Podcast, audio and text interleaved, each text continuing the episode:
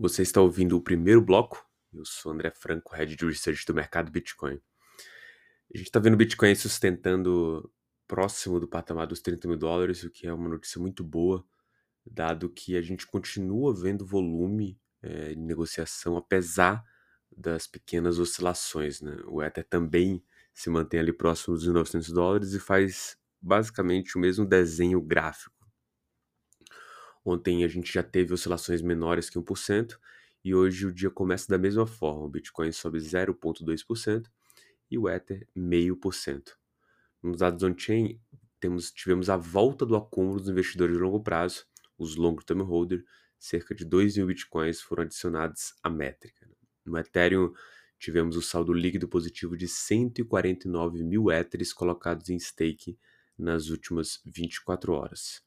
Semana acaba aí basicamente hoje, né? A gente tem um final de semana que pode ser agitado, o cripto não para, mas a expectativa é, no geral ainda são é, tá postergada aí para o próximo mês, pelo menos na questão macroeconômica, porque a gente vai ter novamente dados da inflação americana e a posteriori decisão da taxa básica de juros americana. Seguindo aqui para as notícias, a Libra Digital do Reino Unido né, promete ser interoperável com cripto isso é, foi colocado ali um modelo de plataforma pelo governo do Reino Unido. É, o Banco da Inglaterra forneceria infraestrutura para a moeda digital do Banco Central e permitiria que empresas privadas interagissem e fornecessem carteiras para se conectar em outros serviços.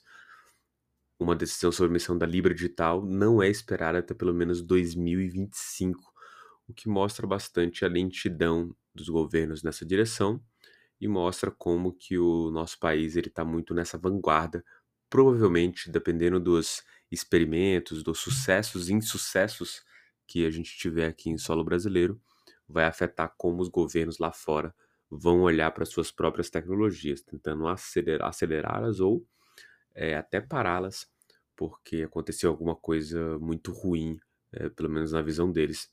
Acho que isso aqui vai, é, com certeza, a mudar o jogo, né? O fato do Brasil estar tá na vanguarda disso vai acabar alterando como as outras ah, nações vão se comportar.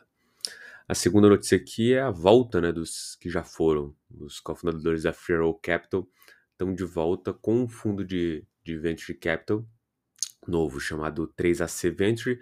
Ele fala que pouquíssimas informações em uma landing page, fala que tem foco em retornos ajustados a, aos riscos, e sem alavancagem. Né? Toda essa polêmica aí da volta da Free Roll Capital começou com uma exchange nova, né? também dos criadores da extinta Free Roll Capital, o Suzu e o Kyle Davis, sugeriram que eles poderiam é, começar uma exchange é, a parte tendo tokens né, de pessoas é, e de recursos de pessoas que perderam para alguma entidade aí que fale no meio do caminho, a principal delas sendo a FTX.